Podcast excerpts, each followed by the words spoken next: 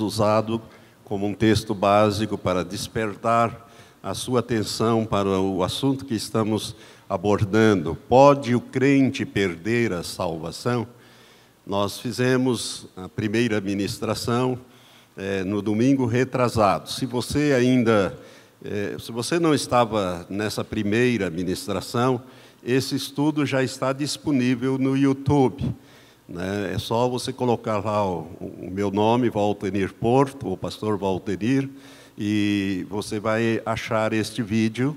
Pode o crente perder a salvação? Eu estou fazendo novamente esse estudo que eu já fiz algumas, alguns anos atrás, é, a, a, pedido do pastor Matias, como eu disse, é, há uma doutrina campeando na nossa região, né, no Brasil inteiro e até no mundo, eu tive pesquisando sobre isso, mas é, de uma crença muito fácil, de que a graça é de graça e pode esbanjar a graça, e não é bem assim.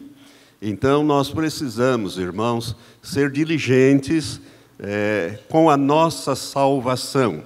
Você que já nasceu de novo, você precisa entender bem esse tipo de doutrina de que uma vez salvo, salvo para sempre.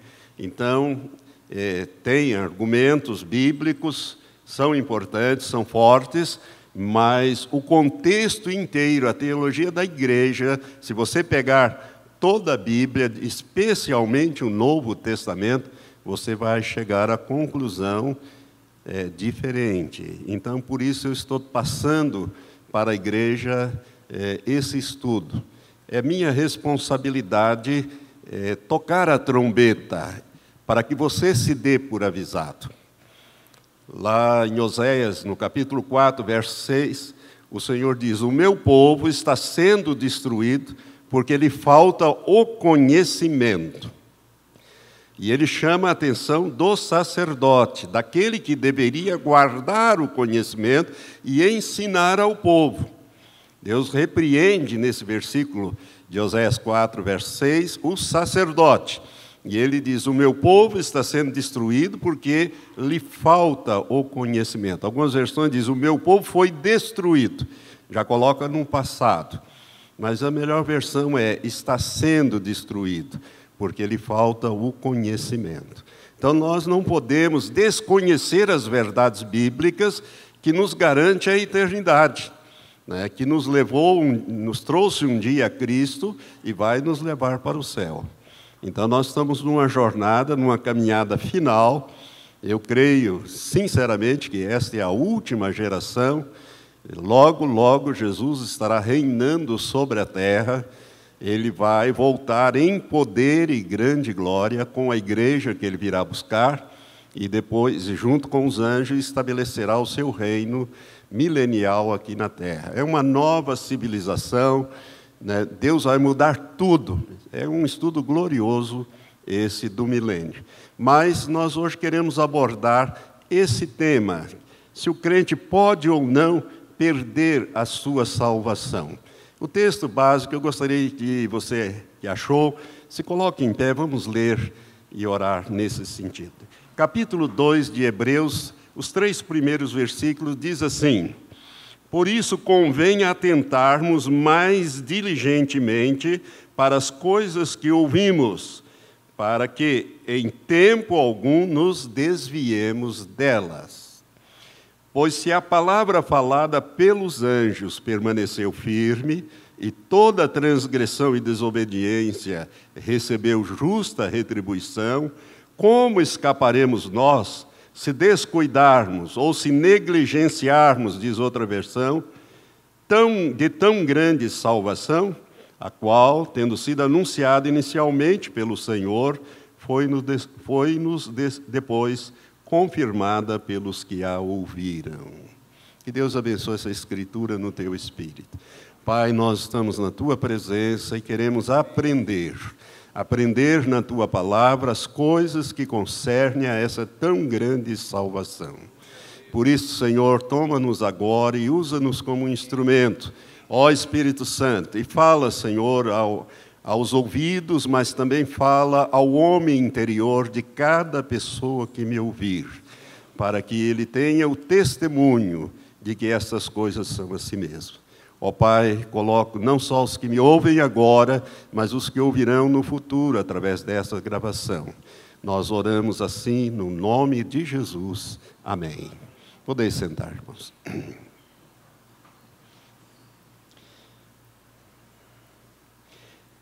Nós, irmãos, já falamos é, acerca da, de João Calvino e também de Armínio. Mostramos no primeiro estudo é, como, como este assunto vem sendo tratado desde a reforma é, de Martinho Lutero em 1517. Portanto, há 500 anos. Né, isto vem é, sendo tratado, discutido já houve até guerra, muita gente morreu, principalmente na Europa. Se você for fundo nesse assunto e na história secular, você vai ver essas coisas por causa desses dois posicionamentos bíblicos. Os dois são bíblicos e você vai encontrar muitos versículos que apoiam é, a doutrina calvinista e também vai encontrar muitos versículos bíblicos e contextos que apoiam a, a doutrina arminiana de Jacó Armínio. Então, nós temos aí João Calvino, é, que ele mesmo não escreveu esses cinco pontos. Esses cinco pontos eu já expliquei, vieram daquele concílio de Dort, né, que nós já nos referimos. Então, no primeiro estudo que eu fiz, nós mostramos a parte histórica e também mostramos como, de, é, como a Bíblia ensina no Antigo Testamento, como Deus vê essa situação como Jesus ensinou no, no Novo Testamento, e hoje nós vamos dar sequência nessa segunda parte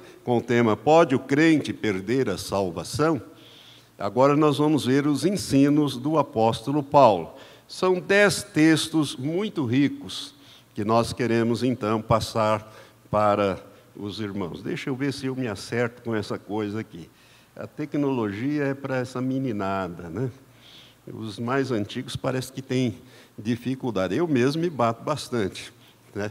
Mas eu vou engatinhando e acompanhando a turma. Né? Então me suporte um pouco aí. Pode o crente perder a salvação? Vamos ver alguns textos bíblicos que o apóstolo Paulo nos traz. É, Romanos 11. Eu gostaria que você fosse abrindo a sua Bíblia ou sente-se perto de alguém que está com a Bíblia, né? Ou abra aí o seu celular, né? porque hoje também tem alguns que usam a Bíblia no celular, como for possível, para Romanos 11, de verso 13 até o 22. O apóstolo Paulo, irmãos, no capítulo 11, ele está falando é, da teologia da oliveira, né, que é o futuro de Israel. Então, a, o enfoque aqui é Israel. E ao enfocar eh, a rejeição pelos judeus do Messias prometido, rejeitando Jesus de Nazaré como Messias, eh, no capítulo 11, então, ele fala das consequências disso. E o que, que aconteceu? Os judeus perderam aquela primazia que eles tinham né, porque ele era o povo escolhido. Jesus mesmo disse certa vez: Eu não vim senão para as ovelhas perdidas da casa de Israel. Então ele priorizou as ovelhas é, de Israel, ou seja, o povo da herança, o povo de Deus, o povo escolhido, e continua escolhido até hoje. Nós somos igreja, é outra coisa. Então não vamos confundir as coisas. Mas Jesus, quando ele entrou triunfalmente em Jerusalém, naquele, naquela semana da sua crucificação, é, Jesus ele parou no topo do Monte das Oliveiras, olhou para Jerusalém, e a Bíblia diz que ele chorou sobre Jerusalém e disse: Jerusalém, Jerusalém, que matas os profetas e apedreja os que a ti são enviados. Quantas vezes eu quis ajuntar-te debaixo das minhas asas, como a galinha junta os seus pintainhos, mas tu não quiseste. E Jesus ele continua ali naquele momento de comoção, ele disse: "Ah, se tu soubesses, ao menos neste dia o que te poderia trazer a paz". mas isto agora está encoberto aos seus olhos. Estou citando textualmente este fato. Então, os judeus, eles foram desligados né, é, da oliveira. É, a Bíblia usa para os judeus dois símbolos, a figueira e a oliveira. E para a igreja, Jesus usa o símbolo da, da lembra? Da videira. Da videira. Né, da videira. Aqui, como ele está tratando do povo de Israel e desse, desse, desse evento, ele vai falar então, o apóstolo Paulo, pelo Espírito Santo, vai falar sobre a teologia, vamos dizer assim, da oliveira. E o que, que ele nos ensina a partir do verso 13? Diz assim, ele escrevendo, mas é a vós, gentios, que falo, e porquanto sou apóstolo dos gentios, glorifico o meu ministério para ver se de algum modo posso incitar a emulação, isto é, ao ciúme, essa palavra significa ciúmes, os da minha raça e salvar alguns deles. Porque se a sua rejeição, isto é, a rejeição pelo povo judeu, é, o é a reconciliação do mundo, qual será a sua admissão, senão a vida, de, a vida dentre os mortos? Se as primícias são santas, também a massa é. E se a raiz é santa, também os ramos o são. E se alguns dos ramos foram quebrados, e tu, sendo zambujeiro, é oliveira brava. Isso aqui significa oliveira brava, não oliveira boa, oliveira brava, aquela que não serve, venenosa. Sendo zambujeiro, fostes enxertado no lugar deles e feito participante da raiz da seiva e da seiva da oliveira. Não te, glories, não te glories contra os ramos, e se contra eles te gloriares, não és tu que sustenta a raiz, mas a raiz a ti. Dirás então: os ramos foram quebrados, para que eu fosse enxertado. Está bem? Pela sua incredulidade foram quebrados ou foram cortados. E tu, pela tua fé, estás firme. Não te ensoberbeça, mas teme. Por quê? Agora os dois versículos principais desse texto. Porque se Deus não poupou os ramos naturais, não te poupará a ti. Considera, pois, a bondade e a severidade de Deus. Para com os que caíram, severidade.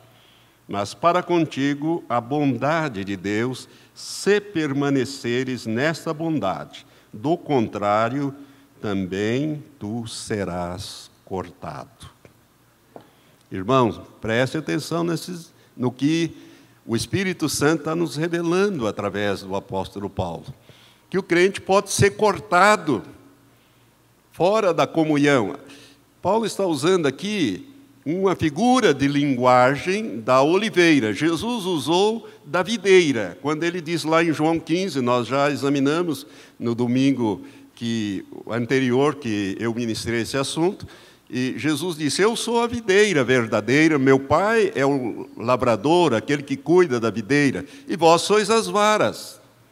Toda vara em mim que não dá fruto, o pai corta. Tais varas são lançadas fora, secos, são recolhidas e lançadas no fogo. E toda vara que está em mim dá fruto, ele poda, ele limpa para que dê mais fruto. Então é o mesmo, é, é, é a mesma comparação, só que agora o apóstolo Paulo, ele está falando em relação ao povo de Israel que perdeu a sua primazia, perdeu a sua vocação, a sua chamada. A história do povo judeu e a história do mundo seria outra se eles tivessem recebido Jesus como o Messias né, e entrado na, na era messiânica. Irmãos, eles estão aguardando a era messiânica até hoje e vão receber o anticristo como se fosse o Messias, vão fazer uma aliança com eles. A Bíblia mostra isso, Jesus mesmo falou disso em João 5,43. Eu vim em nome de meu Pai, falando para os judeus, e vós não me recebeste. Se outros vierem em seu próprio nome, a esse vocês vão receber. Ou seja, eles vão receber o anticristo como se fosse o Cristo, o Messias, o ungido. Por isso, nós temos aqui a figura daqueles que foram enxertados e daqueles que foram cortados da oliveira. Irmãos, o crente pode realmente ser cortado. No caso aqui da oliveira, oliveira aqui é um símbolo do Espírito Santo, é ele que faz a ligação. O, o óleo simboliza o Espírito Santo, né? ele que faz a ligação na planta, né? ele que dá a seiva, no caso aí, para nós que entramos nesta aliança com o Senhor. É a mesma simbologia de João capítulo 15, como eu falei, da videira verdadeira. Amém? Deu para você entender? Agora vamos em 1 Coríntios. O apóstolo Paulo aqui, ele está falando do medo que ele tinha, do temor, e oxalá você também tenha medo, de perder a salvação. No capítulo 9 de 1 Coríntios, o último versículo, para ficar um pouco mais claro, nós vamos ler é, a partir do verso 25, que diz assim: E todo aquele que luta exerce domínio próprio em todas as coisas. Ora, eles o fazem para alcançar uma coroa corruptível, nós, porém, uma incorruptível. Assim pois eu assim corro, não como indeciso, mas assim combato, não como combatendo no ar. Antes, diz Paulo, subjugo o meu corpo e o reduzo à submissão, outras versões diz a escravidão, para que, depois de pregar a outros, eu mesmo não venha a ficar reprovado. Olha aqui para mim. O apóstolo Paulo tinha medo de ser reprovado nessa corrida cristã neste, nessa jornada cristã. Por isso ele diz: Eu submeto o meu corpo à vontade da carne. Corpo aqui está falando de corpo e alma, que a Bíblia chama de carne, né? porque nós nascemos de novo como crentes carnais. E nós temos que ser transformados paulatinamente né, em crentes espirituais. E por isso Paulo disse: Eu esmurro o meu corpo, eu submeto à servidão para que depois de eu ter pregado a outros, eu mesmo não venha a ser reprovado diante de Deus. Se Paulo tinha temor, irmãos, nós temos que ter muito mais, porque Paulo era um homem que tinha uma intimidade, uma experiência é, com Deus fantástica. Né? As revelações sobre a igreja né, eram extraordinárias. Ele viu e ouviu coisas extraordinárias que ele mesmo não podia escrever sobre elas né, nem mesmo falar, algumas o Senhor permitiu. Ele aprendeu o evangelho que ele ensinava, as coisas que ele colocou na Bíblia, no Novo Testamento, ele aprendeu do próprio Senhor Jesus Cristo. Se este homem tinha medo de ficar reprovado no final da carreira, e você, não tem? Você não tem medo? Irmãos, eu temo e tremo. Porque não é não é o jeito que você começa, é o jeito que você termina, que conta. Eu já mostrei isso na outra ministração passada desse assunto. Deus disse: olha, se o ímpio né, se converter e abandonar e tal, eu vou salvá-lo. Mas se o justo, confiando na sua justiça, achar que ele já está com tudo, que está com a passagem carimbada e tudo prontinho, mas, e começar a cometer a impiedade, eu vou riscar o nome dele. Irmãos, isso é muito sério. Por isso o apóstolo Paulo disse: Eu corro essa corrida com muito temor, porque eu tenho medo de perder a salvação que o Senhor Jesus tinha dado para ele. Então, e dado a cada um de nós. Por isso, nós temos que ter muito temor. Nós temos que levar a sério este assunto né, e aperfeiçoar a nossa salvação, como nós vamos ver daqui um pouco. Quando Paulo escreve a segunda epístola à igreja de Corinto, e essa era uma igreja complicada, uma igreja muito carnal, ele foi o fundador desta igreja, doutrinador inicial, mas era uma igreja muito liberal, né, uma igreja grega, a cultura grega prevalecia ali, e o apóstolo Paulo, então, no capítulo 13, ao encerrar a sua segunda epístola, no verso 15, 5, o apóstolo Paulo diz assim, capítulo 13 de 1 Coríntios, verso 5. examinai-vos a vós mesmos. Ele está falando aos crentes de Corinto, aos nascidos de novo. Examinai-vos a vós mesmos se permaneceis na fé. Provai-vos a vós mesmos. Ou não sabeis quanto a vós mesmos que Jesus Cristo está em vós, se é que já não estáis reprovados? Reprovação de crentes em Corinto. Então, irmãos, nós temos que tomar cuidado com o ensino bíblico. É o texto que nós lemos no início. Ah, não podemos descuidar dessa tão grande salvação negligenciar. Ao contrário, nós temos que progredir né, nessa caminhada. Como o meu tempo está indo, vamos avançar mais rápido. Agora eu gostaria que você abrisse sua Bíblia, né, mais um pouco para frente, Filipenses. O mesmo apóstolo, porque nós estamos vendo dez ensinos dele sobre este assunto, no capítulo 2, no verso 12. O apóstolo escrevendo essa epístola, ele nos diz nesta noite: De sorte que, meus amados, do mesmo modo como sempre obedeceste, não como na minha presença somente, mas muito mais agora na minha ausência, efetuai. Algumas versões diz desenvolvei a vossa salvação com temor e tremor. Preste atenção. A salvação que nós recebemos precisa ser desenvolvida.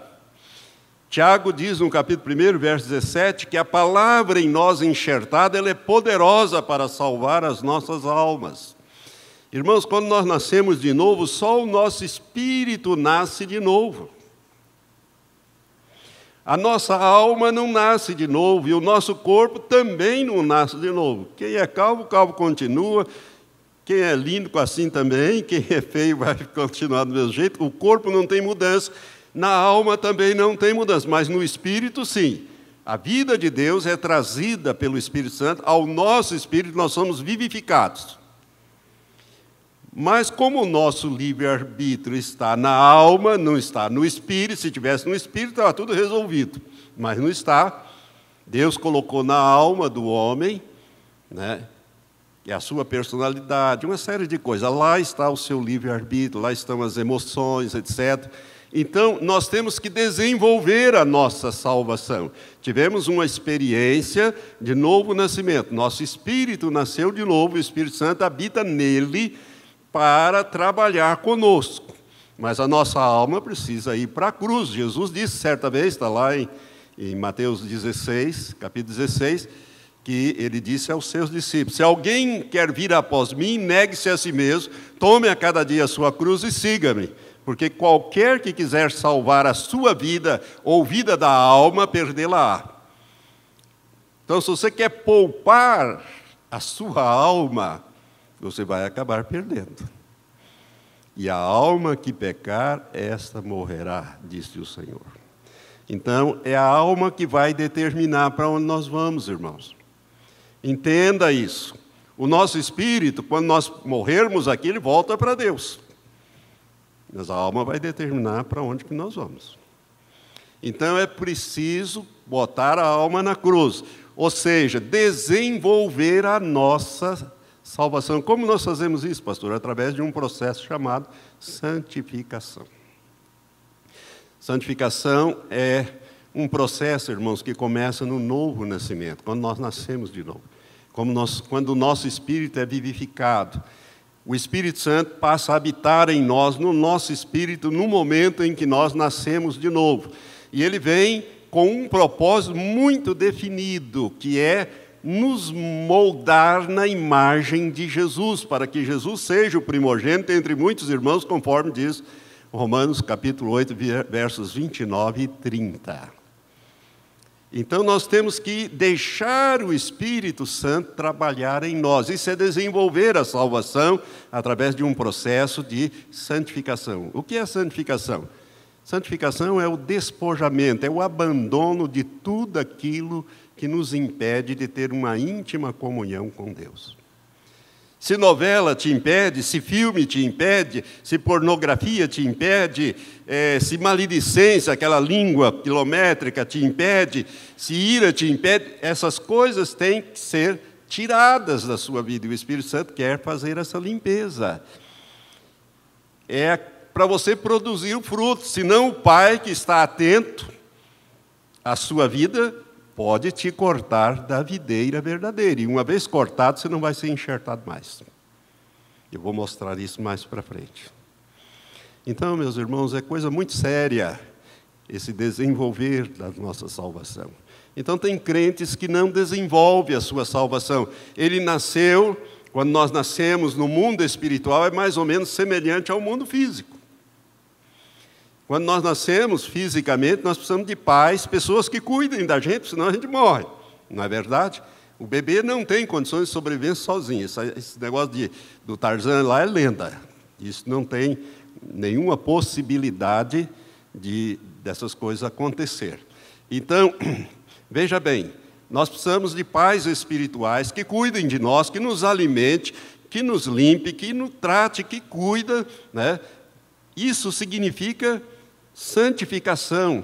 Nós vamos crescendo e todo crescimento é traumático, né? O bebezinho, né, ele chora para alimentar, chora por qualquer dorzinha, e nós estamos ali atentos, mamãe principalmente ali, né? mas quando vai passando o tempo, ele precisa crescer. Aí ele vai se firmar, engatinha, depois começa a andar, andando para lá e para cá, assim, quase caindo. Então tem que tirar as coisas que pode bater a cabeça do meio do caminho, as mesinhas, essas coisas. Por quê? Porque ele vai cair, vai esfolar, vai chorar. E a criança, mesmo depois que ela aprende a andar, ela quer correr, e daí cai, esfola o joelho e vai por aí afora. O crescimento é traumático. A vida cristã também. Deixa eu te. Olha aqui para mim. Olha, essas duas mãos aqui, ó. Eu vou fazer um, um sinal aqui para você. Então, essa aqui é você e essa, essa daqui são os problemas, as provações, as dificuldades. Você está nadando na bênção quando você nasce de novo. E os primeiros seis, seis meses, um ano, um ano e meio, no máximo dois anos, Deus vai te proteger. Você vai nadar de braçada. Né? Ele vai, não vai permitir que o inimigo. Então, tudo dá certo para você. Vai que é uma beleza. E você diz: que benção, puxa, por que, que eu nasci, não nasci de novo há mais tempo? Por que, que eu fiquei batendo cabeça? Quando. Que maravilha ter Jesus. E vai, vai embora. Se é criança, está sendo cuidado. O Espírito Santo está atento à sua vida. Né? Os pastores, aqueles mais velhos também estão te ajudando. Mas vai chegar um tempo que as provações vão vir. E quando elas vierem, e te superar em estatura, você vai gritar, vai chorar e alguém vai dizer para você: você tem que orar mais, você tem que ler, você tem que meditar, você tem que buscar, fazer campanha, etc. E você faz isso e Deus te puxa para cima e você supera isso, que maravilha, agora sim, agora eu tô, voltei a nadar de braçada novamente. Daqui mais um pouco, lá vem mais provação, e você vai puxando, sendo puxado, elevado, e, e assim você cresce. Porque se Deus tirasse, atendendo às orações, é, e tirasse aquelas provações, o que, que aconteceria? Você não cresceria. Você ia ficar eternamente criança. Irmãos, se a cabeça, que é Cristo, é madura, o corpo tem que ser maduro, não pode ser infantil. Está me entendendo? Deus quer uma família não de crianças, espiritualmente falando. Por isso que Paulo, ao escrever prime... as cartas para a igreja de Corinto, na primeira, no capítulo 1, ele diz: Olha, vocês têm todos os dons, mas vocês, no capítulo 3, ele disse: Eu não posso falar com vocês como se vocês fossem adultos, vocês são crianças. Pois havendo entre vocês discussão, contenda, um dizendo eu sou de Paulo, outro eu sou de Pedro, eu sou de Cefo, eu sou de Jesus, né? Não há, porventura não sois crianças. Então, a igreja de Corinto, não obstante tantos dons, era uma igreja infantil, de estatura infantil. Paulo se preocupava muito com essa igreja, pelo crescimento delas. Era muita filosofia, muito conhecimento. Corinto era um centro né? era um centro intelectual do antigo da Grécia e depois é, também do Império Romano. Então, gostaria que você entendesse, irmãos, que essas provações que vêm a você é uma oportunidade que Deus está te dando para você crescer, você depender mais dEle. Imagine então a aprovação de Paulo. Paulo, ele escreve no capítulo 12 é, de 2 Coríntios, ele fala daquele espinho na carne, por causa das excelentes revelações que ele recebera, Deus colocou um espinho na carne, um mensageiro do diabo que vinha esbofeteá-lo todo dia. E ele orou, a Bíblia diz que ele orou. Ele fala: Eu orei três vezes ao Senhor pedindo: Senhor, tira de mim esse espinho, ele está me judiando. E a resposta foi: Não. A minha graça te basta. O meu poder, Paulo, se aperfeiçoa é na tua fraqueza. Quando Paulo é fraco, então Deus é forte na vida dele. Mas quando ele é forte, então Deus não faz muita diferença na vida dele. E na sua também, na minha também. Então nós temos que entender esta mecânica espiritual do tratamento de Deus para conosco, para que nós possamos crescer. Crescer. Por isso o conhecimento é importante. Agora vamos a Efésios. Volte aí algumas páginas. Nós vamos encontrar a Epístola aos Efésios, que é uma das grandes epístolas profundas do apóstolo Paulo. E quando ele fala no capítulo 4, no verso 30, ele diz assim: E não entristeçais o Espírito Santo de Deus, no qual fostes selados para o dia da redenção. Como é que eu posso entristecer o Espírito Santo, irmão? não deixando o Espírito Santo produzir em mim o fruto do Espírito, mas continuando a produzir obras da carne. As obras da carne, ou seja, eu não deixo o Espírito Santo cumprir a missão dele em mim, que é me limpar, me lavar de dentro para fora. A obra de Deus, irmãos, é de dentro para fora, a limpeza, não é de fora para dentro, não. Não adianta você viver com a roupa que vai no punho, né, uma, uns vestidos lá embaixo no pé, mas a sua língua tem, bate lá no chão. Não resolve coisa alguma. Isso é, isso é santidade, entre aspas, né, humana, aparente, que não tem valor nenhum para Deus. Então nós temos que deixar o Espírito Santo que Deus fez habitar em nós no dia do nosso novo nascimento deixar Ele nos limpar de dentro para fora. E essa limpeza é através do processo chamado santificação, sem a qual, santificação, ninguém verá o Senhor. Então, o crente carnal é reprovado. E ele nasceu de novo. Paulo diz isso em Gálatas, capítulo 5, versos 19. Ele enumera as obras da carne e ele diz: Olha, eu já escrevi torna a dizer que os que tais coisas praticam não herdarão o reino de Deus.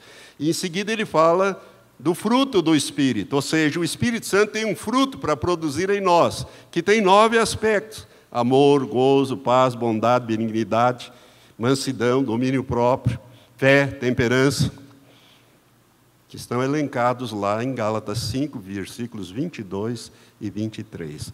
Então, como é que eu entristeço o Espírito Santo?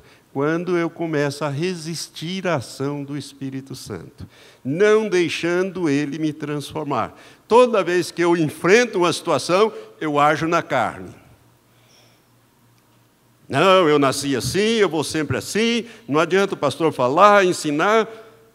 Eu tenho a síndrome da Gabriela, né? então eu vou continuar assim. Você pode ser cortado da videira verdadeira no final das contas. Por isso, esse ensino é muito importante se você quer preservar e desenvolver a sua salvação. Deu para você entender, meu irmão? Como é importante você não entristecer o Espírito Santo. E eu entristeço quando eu peco, quando eu desobedeço, quando eu não deixo ele fazer a obra que Deus ordenou que ele fizesse em mim, de limpeza, de dentro para fora, de me mudar. Jesus disse: Olha, você tem que você tem que caminhar comigo. Jesus diz: Tomai o meu jugo. O meu jugo é suave. Essa linguagem do jugo é aquele carro de boi com aquela canga no pescoço de dois bois. Jesus disse: Olha, eu vou caminhar com você de um lado e você do outro, mas você tem que caminhar de acordo comigo, para a gente caminhar e não machucar um ao outro. É isso que acontece. Né? Então, assim nós vamos carregar a carga. Ele disse: Olha, o meu jugo é suave e o meu fardo é leve. Agora, se você for na do diabo, o jugo dele é pesado, sofrido e a carga dele é pesada. Nós escolhemos como é que vamos andar. Por isso é muito importante você entender a palavra de Deus e desenvolver essa salvação, que é a crucificação diária do teu eu, da tua carne, das tuas vontades, para que a vontade de Deus se faça na sua vida. Paulo também ele ensina sobre este assunto e nós vamos agora na primeira de, de Tessalonicenses, primeira epístola aos Tessalonicenses, um pouco mais para frente, no capítulo 5, no verso 19, o apóstolo vai mais fundo aqui. Ele fala da extinção do Espírito Santo na nossa vida. 1 Tessalonicenses, capítulo 5, versos 19, verso 19, diz assim: Não extingais o Espírito. Isso aqui é um comando, irmãos, é um imperativo. Não extinga o Espírito Santo na sua vida. Mas é possível isso? É. Se não fosse, o Espírito Santo não teria levado Paulo a escrever sobre isso para nós. Não extingais. Não entristeçais, que é um processo, e não extingais. Porque se você extinguir o Espírito Santo na sua vida, meu irmão, você se perdeu eternamente. Não há mais oportunidade, possibilidade de salvação. Isto está ensinado pelo próprio apóstolo Paulo, um pouquinho mais para frente, né, no capítulo, em 1 Timóteo, capítulo 4, verso 1 em diante. Diz assim: aqui ele está falando da apostasia. Mas o Espírito, isto é, o Espírito Santo, expressamente diz que em tempos posteriores, outras versões dizem, nos últimos dias, alguns apostatarão da fé. Apostatar de que mesmo? Da fé. Dando ouvidos a espíritos enganadores e a doutrinas de demônios. Irmãos, é isso que está acontecendo. Que vem acontecendo, as pessoas têm sido engambeladas, enganadas por espírito de engano, que uma vez salvo, salvo para sempre. Você pode viver do jeito que você quiser, né? porque você está carimbado, você vai para o céu de um jeito ou de outro. Por bem ou por mal, você chega lá. Por quê? Porque você foi eleito na eternidade. Deus escolheu um para salvação, o outro ele jogou no inferno, salvação, inferno, inferno, inferno, inferno. Esse aqui vou mandar para o céu. Não é assim, a Bíblia não dá esse entendimento. Nós precisamos tomar cuidado com essa doutrina que facilita a graça, que acha que você pode viver do jeito que você pode ter as suas amantes, pode enganar, tripudiar, porque você tem uma eleição, você tem certeza de que nasceu de novo, portanto você está garantido. Isso é engano dos homens dando ouvidos a espíritos enganadores e a doutrinas de demônios, pela hipocrisia de homens que falam mentiras e têm a sua própria consciência cauterizada, proibindo o casamento, ordenando a abstinência de alimentos que Deus criou para serem recebidos com ações de graças pelo que são fiéis e que conhecem bem a verdade. Pois todas as coisas criadas por Deus são boas, e nada deve ser rejeitado se é recebido com ações de graça porque pela palavra de Deus e pela oração são santificadas. Nunca coma nada nesses dias né, sem pedir que Deus purifique e santifique. Não coma e não beba. Ore com fé, pedindo para Ele santificar e purificar, e essas coisas não vão te fazer mal, porque Deus vai intervir. Esse é o texto que diz: ó, porque pela palavra de Deus e pela oração são santificadas. Amém? Então não tenha medo de comer as coisas, não, mas antes ore. Ore com fé, pedindo que Deus purifique e santifique. Então, irmãos, aqui nós temos um, um, dos versículos que fala é, da apostasia. O que significa isso na língua original, no grego? Mudar de posição. Agora, essa apostasia eu quero te explicar bem. Presta aqui atenção em mim. Ela pode se dar num ato só, num momento só. Por exemplo, você que vai ficar para trás e vai passar pela grande tribulação, você vai ter que enfrentar o carrasco. Né? Você vai ser martirizado. E nesse ponto, eu queria mais uma vez fazer um apelo à igreja. Veja, no meu site tem, no meu site tem esse vídeo é, do pastor Ken Peters. Ken Peters. Ele, ele recebeu uma revelação via sonho há muitas décadas atrás, quando o Senhor mostrou para ele a grande tribulação. E ele participa da grande tribulação. Né? Ele, ele descreve, é uma hora e meia, na verdade o vídeo todo são duas horas e meia, mas alguém colocou lá legendas em português, num de uma hora, um pouco mais de uma hora e meia, e vale a pena você achar esse vídeo. Eu vi a grande tribulação. Né? E colocar lá a legenda. No meu site tem, só você entrar lá, clicar na minha foto, vai direto lá onde estão os meus vídeos, você acha ele facilmente porque ele está em destaque. Coloque a legenda lá em português e estude. Por quê? Porque o Senhor mostra as tribulações, o que, que vai acontecer na grande tribulação. A mulher dele é decapitada, o quem evangelizou ele decapitado também, e ele é decapitado. E na hora H, ele estava se pelando de medo. Né? Até que ele disse: Eu não vou negar a Jesus. Quando ele disse isso, uma mão colocou. Eu estou contando isso porque eu sei que alguns são negligentes, não vão ver. Uma mão forte, como se fosse uma mão de um pedreiro, de um carpinteiro, de alguém que trabalha no pesado, colocou no ombro dele. Ele sentiu aquela presença, aquela mão, mas ele não viu, porque ele estava apavorado com a perspectiva de ser degolado. Amarraram ele numa, numa, numa, prancha lá num lugar de degola, e aquele homem enorme com aquela roupa preta e aquela espada parecendo um tipo assim, espada de árabes, daqueles filmes de árabes assim, disse para ele: Você vai negar eh, o seu Senhor ou vai continuar? Ele disse: Eu não nego a Jesus. Quando ele disse: Eu não nego a Jesus, ele desceu a lâmina. Quando a lâmina tocou o pescoço dele, estava deitado assim, tocou o pescoço dele, ele estava já numa outra dimensão. E aí ele viu a Jesus e ele viu a Jesus, mas na verdade ele estava mais interessado em ver aquela cena. Aquilo espirrava sangue, né, da cabeça dele foi decepada, e o sangue jorrou por cima daquele carrasco, e aquele carrasco tirou o, o capuz preto e disse: Eu não vou cortar mais a pescoço desses crentes, porque eles têm muito sangue e parece que espirra em cima, eu não quero mais saber disso. Ele ouviu isso. Mas o mais importante ali, pelo qual estou te chamando a atenção, é que no momento em que a lâmina corta, você que vai ficar para trás, se você tomar a resolução de não negar, dizer, eu não nego, Jesus Cristo é o meu Senhor, ele diz, naquela hora que a lâmina tocou, ele não sentiu dor alguma, ele estava numa outra dimensão. E aí ele viu Jesus que estava com a mão no ombro dele e o abraçou e o recebeu em glória. O corpo dele ficou lá, decapitado. Eu estou falando isso porque se você ver esse vídeo, você vai aprender um monte de coisas. Essa experiência que Deus deu para ele antes dele se converter.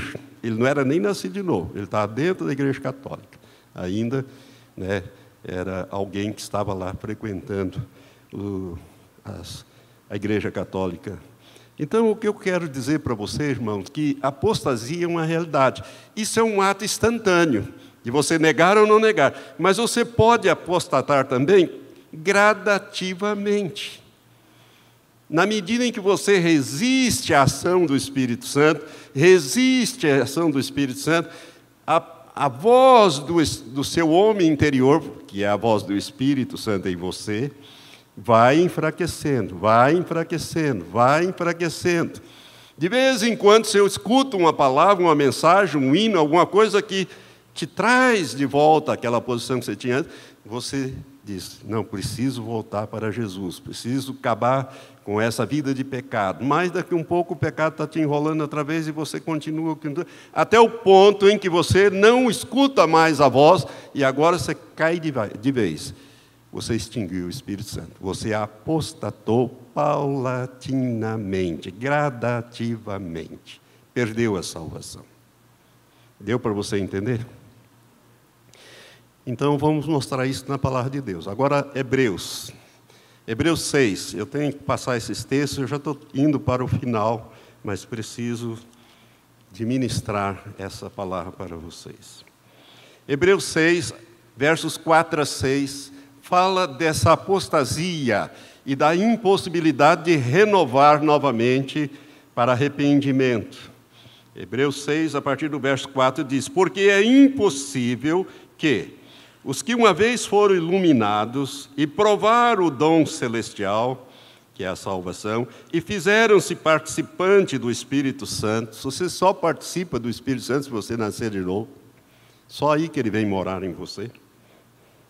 E se fizeram participantes do Espírito Santo, verso 5, e provaram a boa palavra de Deus e os poderes do mundo vindouro, e depois caíram uma versão antiga diz: é impossível seja outra vez renovados para arrependimento, visto que, quanto a eles, estão crucificando de novo o Filho de Deus e o expondo ao vitupério. Ou seja, Jesus teria que voltar novamente, nascer novamente, encarnar e morrer em seu lugar, descer ao inferno, e Deus não permitirá uma segunda crucificação do seu filho para salvar a esses que perderam a salvação. Então é impossível você ser novamente renovado para arrependimento.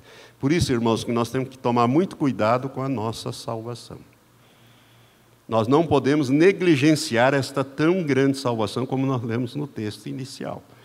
Vida cristã, irmão, não é um oba-oba. Ao contrário, é um é um caminhar glorioso com o Senhor, mas ela exige compromisso. É uma aliança que você faz com Deus em Jesus Cristo, que vai te levar para o céu. Aqui vai te dar uma vida vitoriosa sobre todas as obras do diabo, se você souber usar o nome de Jesus e o poder que tem este nome, se você souber usar os anjos, como eu tenho ensinado, se você souber o poder da palavra e não sair falando, semeando ervas daninhas em vez de trigo, se você quer colher trigo, tem que semear trigo, não ervas daninhas. Então, se você aprender a palavra de Deus, estudá-la, você vai ter uma vida cristã vitoriosa, não sem problema, com muitos problemas, sim, mas com vitórias. E na eternidade, você será recebido na glória para viver eternamente com o Senhor. Senão, se você perder essa salvação, por isso que se você ficar para trás no arrebatamento e tiver que enfrentar esta situação extrema de negar ou não, olha, olha aqui para mim. Quando eu ministro isso, eu costumo dizer, olha, para as mães inclusive, vão ficar para trás com os bebezinhos. Você não vai poder comprar remédio, nem internar a criança no hospital, nem ter consulta médica sem colocar a marca. E os demônios vão assoprar na, na mente de muitas pessoas nascidas de novo. O que, que é isso? Deus é amor, Deus é bondade, Ele não quer que seu filho morra, Ele quer que o seu filho viva. O que é essa marquinha? Deus sabe que no seu coração isso não vale nada. Põe a marquinha, põe a marquinha na criança também, porque isso aí, o que conta é o que está lá no seu coração. A Bíblia diz que o coração é enganoso e desesperadamente corrupto. Capítulo 14 de Apocalipse diz que aquele que se colocar a marca da besta, não há mais salvação para ele. Ele vai provar a ira de Deus eternamente. Então, cuidado não ficar para trás, não descuide dessa tão grande salvação, irmão. Eu estou dando esse exemplo de mãe porque eu sei que esse negócio vai acontecer. Com pessoas que não levarem a santificação, que é esse processo de limpeza, de aperfeiçoamento, de limpeza de dentro para fora, a sério. Vamos lá em Colossenses 1, 22. Volta um pouco aí a sua Bíblia e ache Colossenses, capítulo 1, versos 22 e 23, 22 a 23. Diz assim: Colossenses, capítulo 1, versos 22 em diante. Agora, contudo, vos reconciliou no corpo da sua carne, ele está falando da obra vicária de Cristo, pela morte, a fim de, perante ele, vos apresentar santos, sem defeitos e irrepreensíveis. Como é que Deus quer mesmo? Santos, sem defeitos e irrepreensíveis, se é que permaneceis na fé, fundados e firmes, não vos deixando apartar da esperança do evangelho que ouviste e que foi pregado a toda criatura que há debaixo do céu e do qual eu, Paulo, fui constituído ministro. Então é muito importante que você entenda que permanecer na fé, nos ensinos da palavra de Deus, levando a Bíblia a sério, Deus a sério, a palavra de Deus é importante para essa carreira terminar bem. Ela pode ter começado de uma maneira gloriosa, mas se ela não terminar bem, você perde a salvação ela tem que terminar muito bem. Amém? Agora, para encerrar os ensinos de Paulo, voltamos lá em Hebreus 10, para deixar isso bem claro mesmo. Hebreus capítulo 10, versos 35 a 39, a Bíblia diz assim, a partir do verso 35, sobre recuar ou manter a fé. Não lanceis fora, pois, a vossa confiança, que tem uma grande recompensa, porque necessitais de perseverança. Diga assim: perseverança. Esse é o ano da perseverança, irmão. Lembre-se que perseverança, você persevera quando a coisa está feia. Porque perseverar quando está tudo correndo às mil maravilhas é fácil. Mas quando tem a tribulação na sua vida, é hora de você crescer e perseverar. Né? Não lanceis fora a vossa confiança, que tem grande recompensa, porque necessitais de perseverança, para que depois de haveres feito a vontade de Deus, alcanceis a promessa. Pois ainda em bem pouco tempo aquele que há de vir virá, e não tardará. Mas o meu justo viverá da fé, e se ele recuar, a minha alma não tem prazer nele. Nós, porém, não somos daqueles que recuam para a perdição, mas daqueles que creem para a conservação da alma. Amém? Irmãos, o justo tem que viver da fé. E se viver da fé não é viver sem salário. Viver da fé é da tua fé na, em Deus e na palavra de Deus. A sua fé tem um firme fundamento que é a palavra de Deus. Então, esse viver da fé se você recuar dessa posição, Deus não tem prazer em você. Mas se você permanecer firme, então Deus tem prazer em você. Então a, a escolha é nossa. E agora, eu, esses são os ensinos do apóstolo Paulo. Eu poderia demorar muito tempo em cada um deles. Quando eu dei a primeira, a segunda vez, eu demorei vários dias, várias ministrações, e aqui eu estou trazendo um texto meio apressado para você para depois você pegar e sair e debulhar lá na sua casa com a sua Bíblia, né? pega depois esse vídeo, esse áudio, né? e ouça e vai dando stop, vai parando ali um pause para você ver os textos com mais calma. Vamos ver aqui só um ensino do apóstolo Pedro. E já que estamos ali em Hebreus, né, anda um pouquinho mais para frente aí, a segunda epístola do apóstolo Pedro, no capítulo 2. Capítulo 2, versos 20 a 23 da segunda epístola, diz assim a palavra de Deus.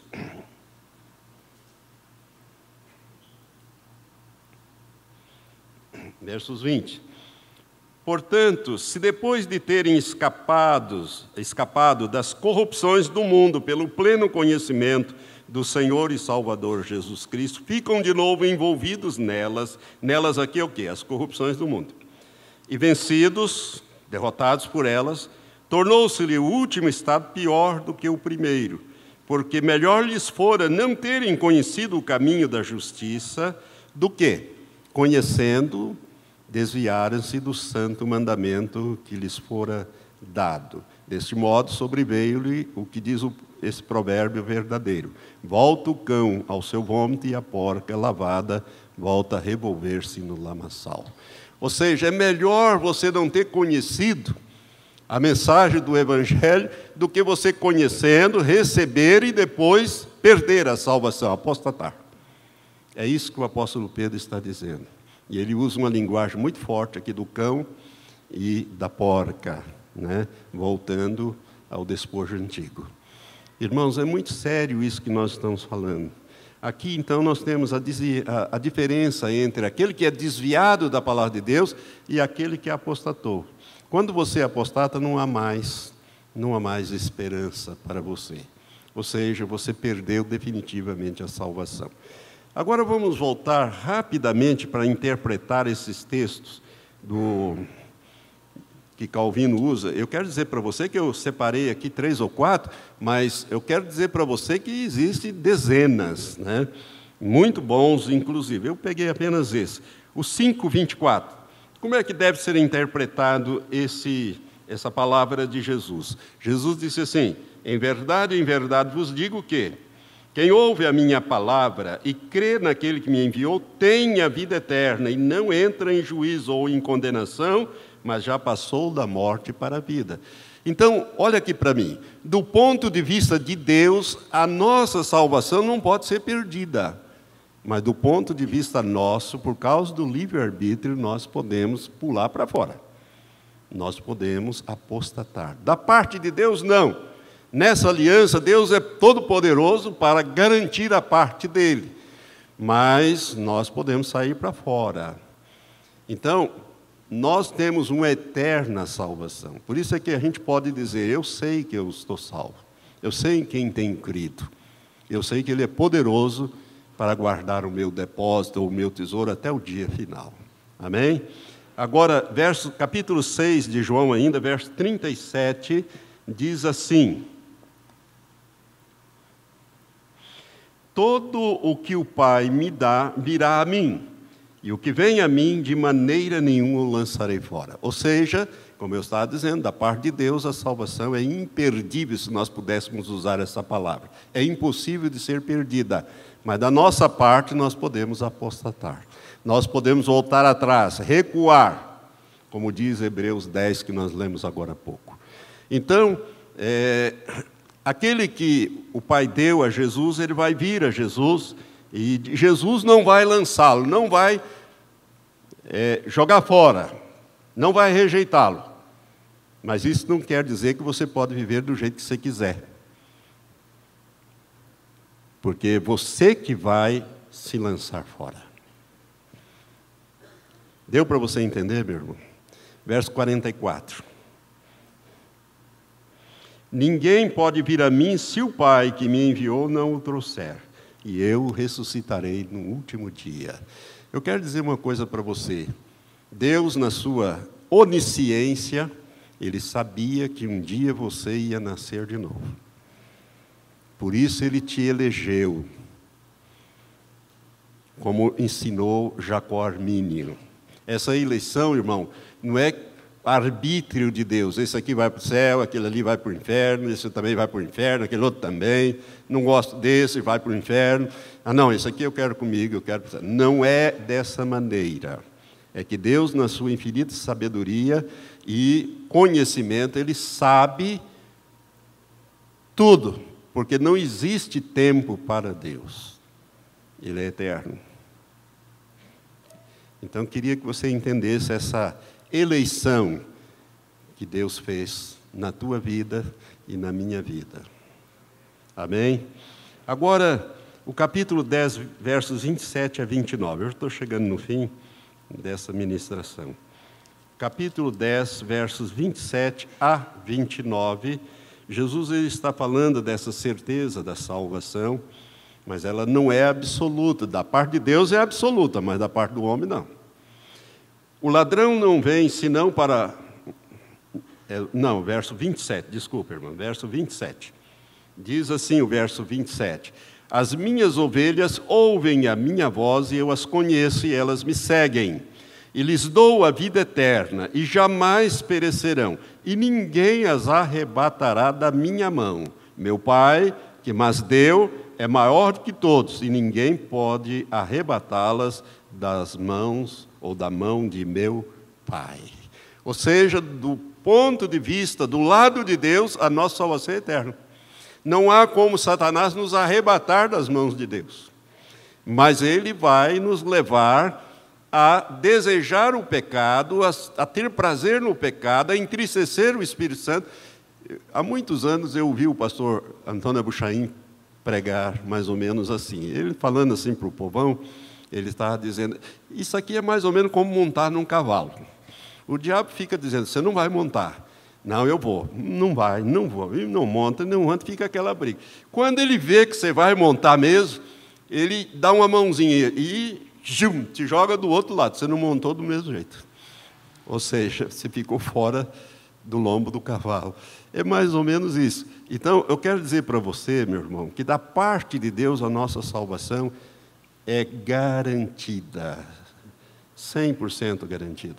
Mas nós temos que fazer a nossa parte.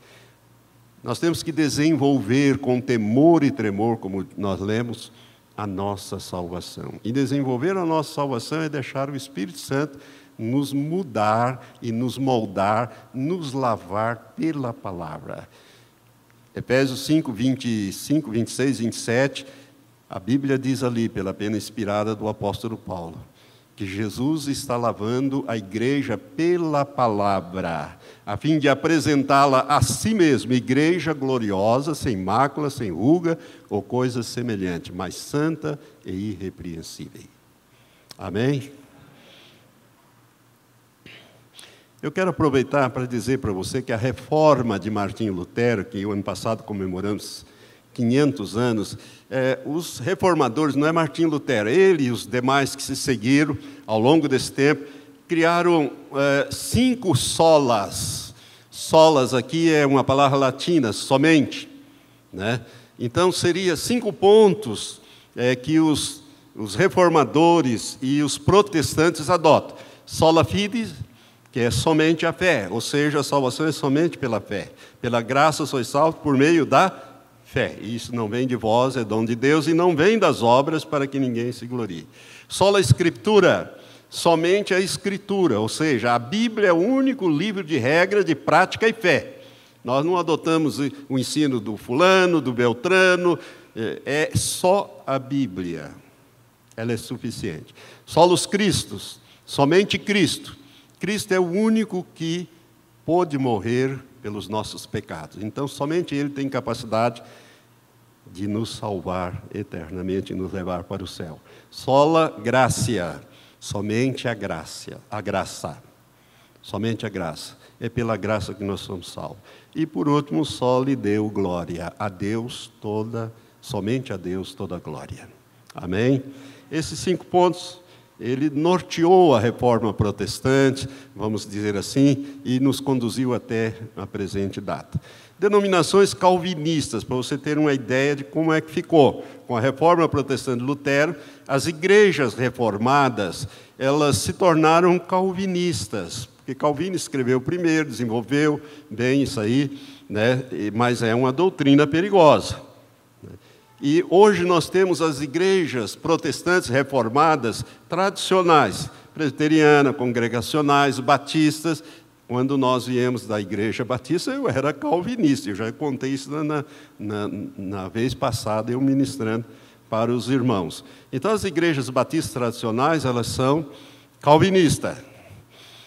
As denominações se tornaram arminianas ao longo dos séculos, que também derivam da reforma de Lutero, são Assembleias de Deus, batistas gerais, esses batistas gerais aqui, nos, tirando as tradicionais, que são calvinistas, as outras quase todas. Essa aqui é uma igreja batista local que é arminiana. Nós cremos que o crente pode perder, sim, a salvação. Né? A igreja dos nazarenos, a igreja metodista, principalmente a wesleyana, porque John Wesley ele era um arminiano fervoroso. Né? Ele pregou muito e foi um grande homem de Deus, esse inglês John Wesley, no passado. E ele é um dos fundadores da igreja metodista. É o fundador, né? Começou ali com ele. E a igreja dos remonstrantes, já expliquei o que é isso, que é a igreja arminiana holandesa, e as igrejas que adotaram o pentecostalismo. As igrejas pentecostais, elas todas creem que o crente pode sim ser reprovado. Como é que fica, pastor? Irmãos, olha aqui para mim. O crente pode perder sim a sua salvação.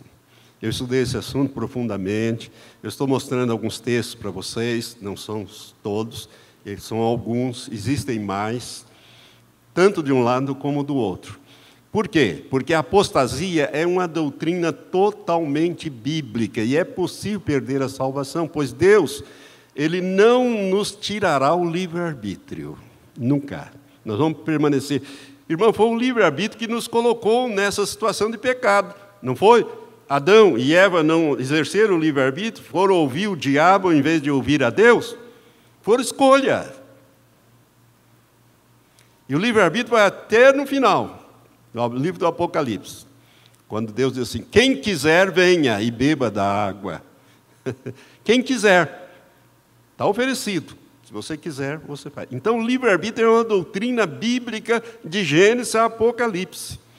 Somos nós que escolhemos se queremos ou não ser salvos. Se quiser, temos que receber pela fé Jesus como Senhor, Senhor, não é como Salvador, não. Tem muita gente que prega que Jesus tem que ser recebido como Salvador. É muito fácil. Você quer ser salvo? Claro que eu quero. Você quer ir para o inferno? Eu quero ir para o céu. Então recebe Jesus como Salvador. Ah, quero mesmo. Mas Jesus como Senhor significa submeter-se ao senhorio dele, conforme está na palavra.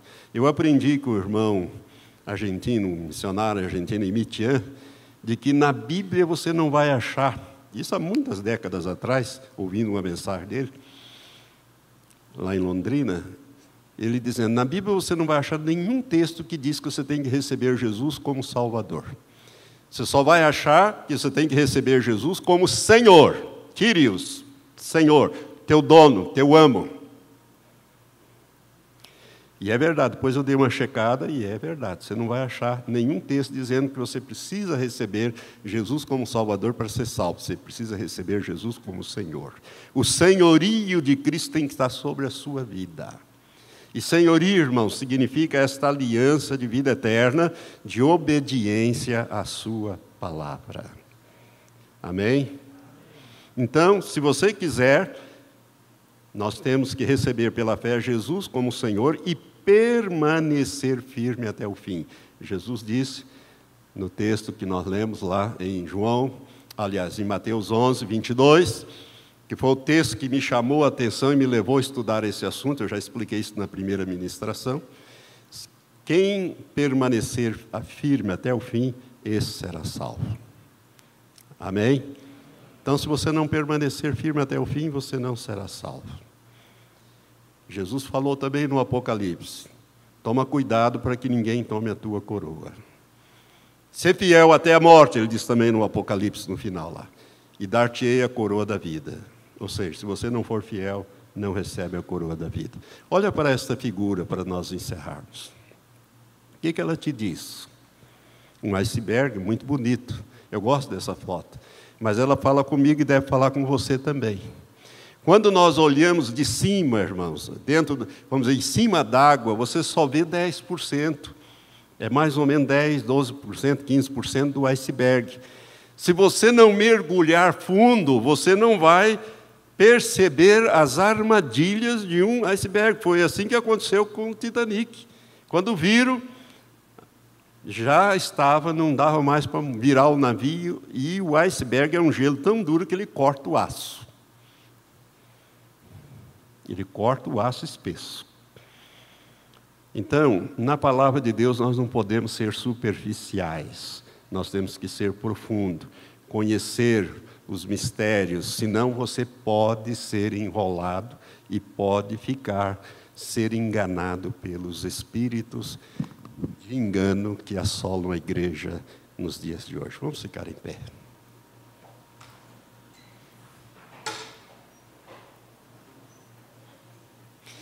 Irmão, eu me esforcei para te trazer uma visão muito clara. Não é do arminianismo, não é do calvinismo. Nós devemos amar os irmãos calvinistas, mas não devemos trilhar por esse caminho de uma santificação frouxa. Não. Nós precisamos levar Deus a sério e a palavra de Deus a sério. Eis para quem olharei, diz o Senhor, em Isaías capítulo 62, verso 2. Eis para quem olharei, para o pobre contrito de espírito, que treme da minha palavra. Que treme diante da minha palavra. Quer gostemos ou não, quer aceitemos ou não, Deus vai nos julgar pela Sua palavra. É por ali. Por isso é muito importante, nós estamos vivendo a última geração, os anos finais. Eu não sei quanto tempo nós temos, eu sei que o tempo é curto. Por isso, meu irmão, se prepare para ser um vitorioso. Você tem o Espírito Santo dentro de você. Você tem um, você está selado para o dia da redenção. Não entristeça esse espírito e não extinga esse espírito na sua vida. Amém? Levante as suas mãos. Senhor, muito obrigado por essa meditação, por esse aprendizado, ó Pai. Eu quero te pedir, Senhor, que o teu espírito testifique que estas coisas são assim mesmo nos ouvidos e no espírito, no coração de cada irmão. Ó Deus, que nós possamos, ó Pai, crescer no conhecimento, como nós possamos crescer também na graça.